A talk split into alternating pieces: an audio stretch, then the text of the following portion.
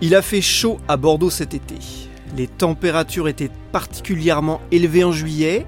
On va parler du millésime qui s'annonce. Il a aussi fait chaud lors des réunions des instances professionnelles. Ajoutons que la température a failli monter dans le sud-ouest, notamment à la réunion du G7 à Biarritz, où il fut question de taxer à 100% les vins français. Ça ne s'est finalement pas produit. Et cette rentrée pourrait être aussi assez chaude dans le vignoble, puisque le débat est désormais largement ouvert sur la distance entre zone d'épandage de pesticides sur les vignes et les habitations. Sur ces sujets et sur bien d'autres, nous allons revenir aujourd'hui. Bonjour à tous, vous écoutez les 4 saisons du vin. Les 4 saisons du vin, le podcast de la rédaction de Sud-Ouest qui raconte le monde du vin à Bordeaux, qui revient sur les faits majeurs et qui tente d'en décrypter les enjeux. Je suis Mathieu Hervé, je suis en compagnie de César Compadre, responsable de la rubrique vin de Sud-Ouest. Bonjour César. Bonjour Mathieu, bonjour à tous. Et on a du pain sur la planche aujourd'hui César, pour euh, commenter l'actualité du vin et de l'actualité bordelaise. Alors d'abord on va commencer par un point météo et un point vendange. Ce millésime 2019 est marqué par le chaos climatique au niveau français et il faut souligner que Bordeaux s'en sort plutôt bien par rapport à la Loire qui a connu la sécheresse ou aux vignobles euh, de l'est du pays qui ont été frappés pour certains par des températures caniculaires. À Bordeaux, les signes sont positifs.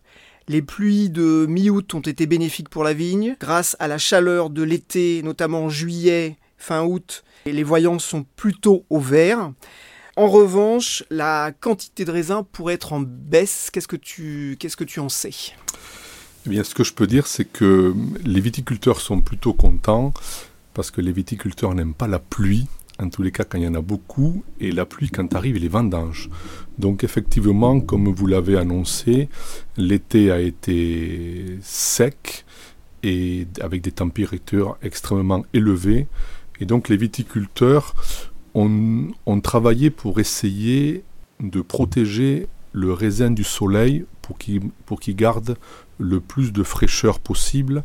L'enjeu sous nos latitudes étant d'arriver à faire un vin frais et digeste. C'est l'enjeu pour les viticulteurs. On parle euh, à peu près dans le Bordelais de, de 5 millions, 5 millions 3 d'hectolitres, c'est ça? Oui, tout à fait. On est légèrement en dessous de la moyenne quinquennale ce qui est globalement une bonne nouvelle, parce que rappelons qu'en 2007, il y avait eu le gel, en, 2017, pardon, le gel, en 2018, de fortes attaques de mildiou qui ont amputé les volumes.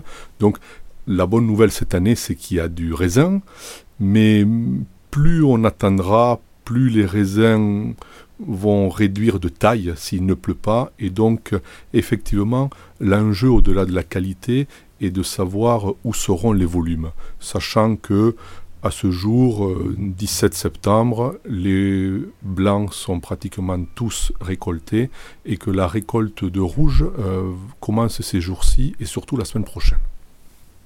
Alors j'évoquais aussi tout à l'heure euh, dans, dans, la météo plutôt chaude les instances professionnelles. Euh, puisque on ne s'est pas vu depuis, mais euh, en juin, lors de l'Assemblée générale de la Fédération qui réunissait tous les AOC, euh, il y a eu une annonce sur un an, les ventes de Bordeaux chutent de, 20%. Donc là, évidemment, la nécessité de réagir pour l'interprofession. donc là, campagne de publicité, événements promotionnels, marketing. comment vont se passer les choses?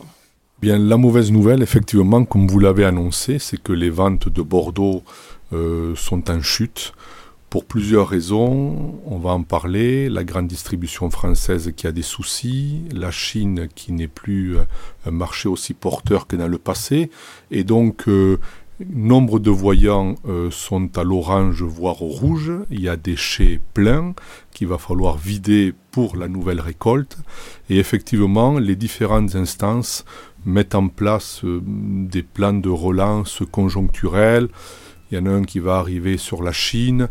La, grosse information, c'est que euh, en janvier, euh, autour de la Saint-Vincent, qui est le patron des viticulteurs, la profession bordelaise va lancer une grande opération pour envoyer des viticulteurs et des négociants sur les lieux de vente, dans les restaurants, chez les cavistes, en grande distribution, pour vraiment pousser aux ventes et pour que Bordeaux revienne sur le terrain. Ce qui est souvent reproché à cette région, c'est que les Bordelais ont, un peu abandonné le terrain euh, au détriment d'autres viticulteurs euh, de, France et d'ailleurs.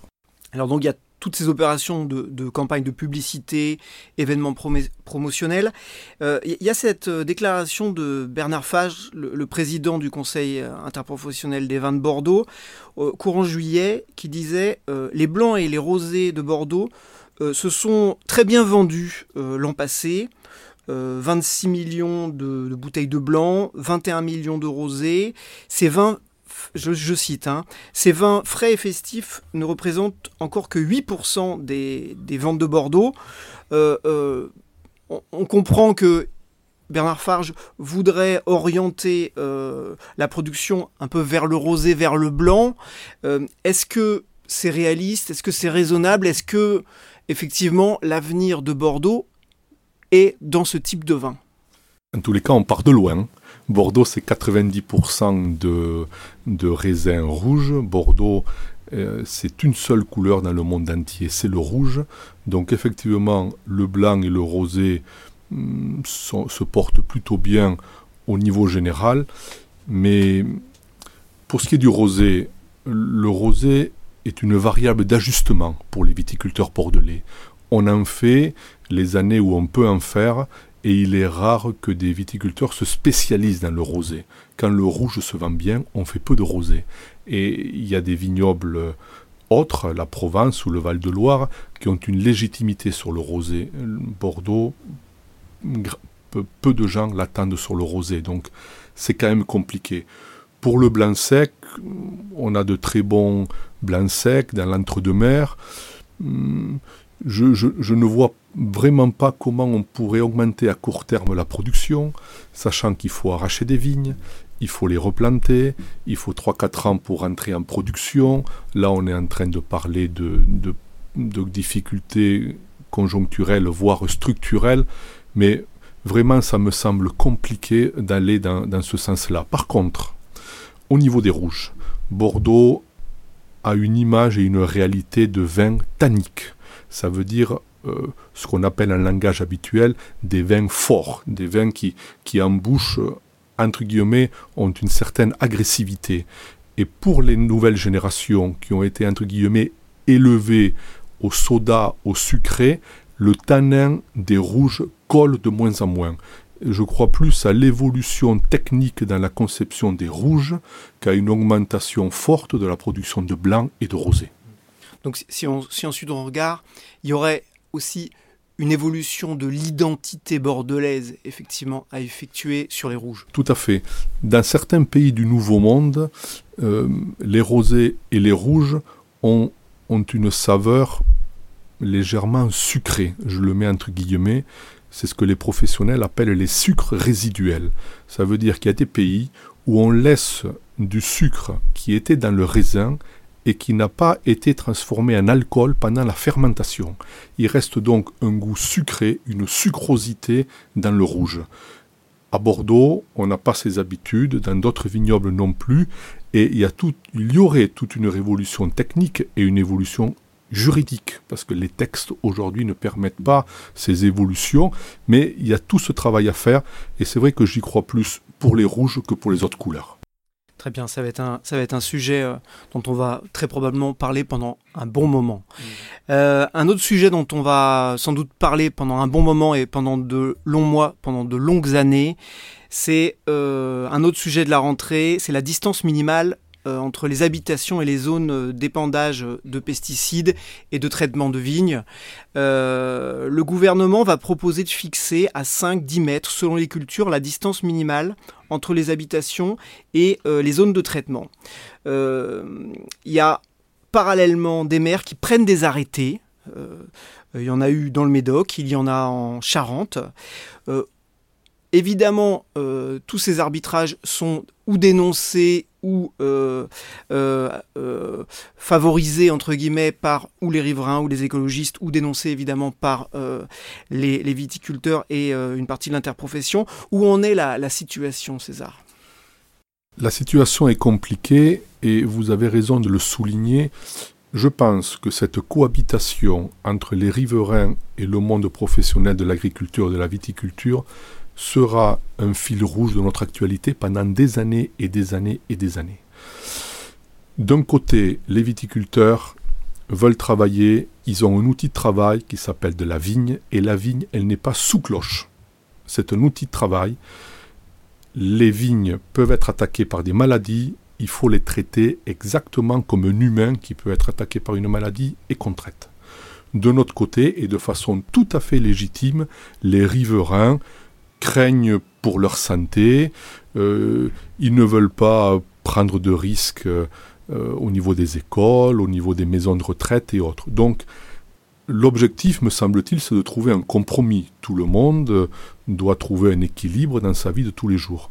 Concernant ces zones de non-traitement, Aujourd'hui, on en est à peu près euh, à pas grand-chose, si j'ose dire. Il y a quelques normes qui existent pour des lieux particuliers, écoles, maisons de retraite, mais pour ce qui est de l'ensemble de, tous les types de riverains, effectivement, nous en sommes aujourd'hui à des propositions autour de 5 à 10 mètres. C'est peut-être un premier pas à franchir. C'est vrai que des maires euh, prennent des arrêtés 100 euh, mètres, 150 mètres, c'est complètement ubuesque et ça n'a pas de sens. Euh, un département comme la Gironde, un mètre carré sur 10 en Gironde, c'est de la viticulture. Sur les 500 et quelques communes de Gironde, la très grande majorité ont de la vigne sur leur territoire.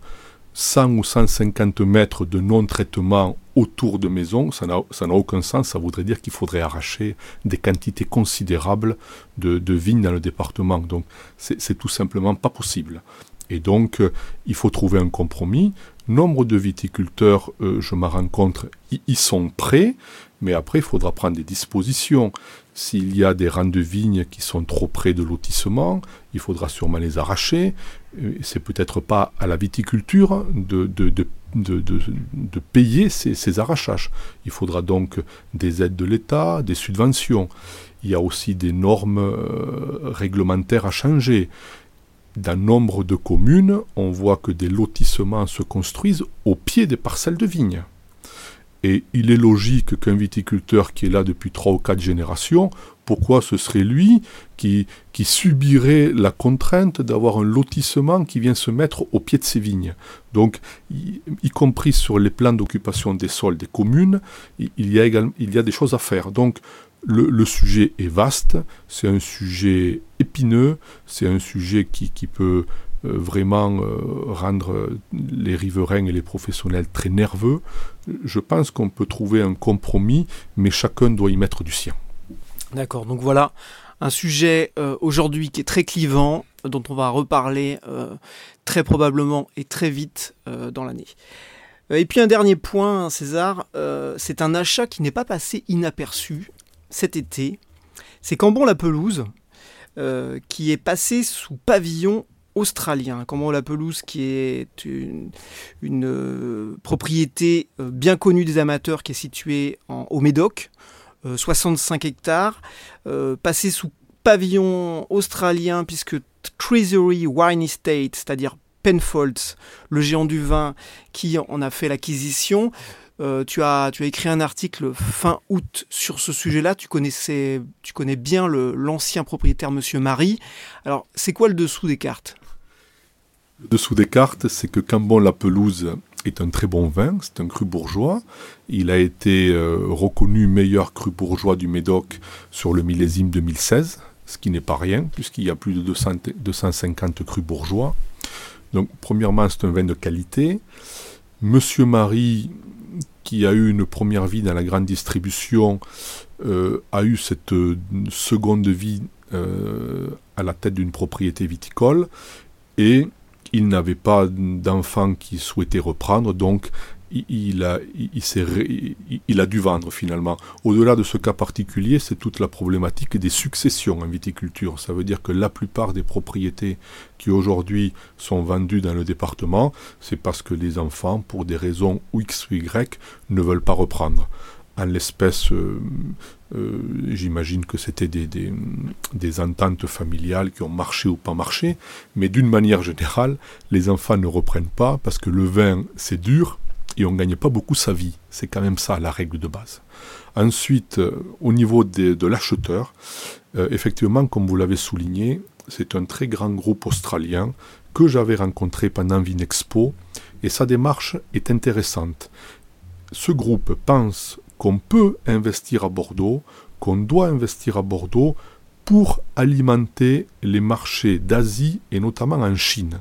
Ce qui fait qu'un Australien vient dans le Médoc pour faire une marque de vin qui va ensuite vendre en Chine. Donc ça c'est la mondialisation dans l'état le plus pur.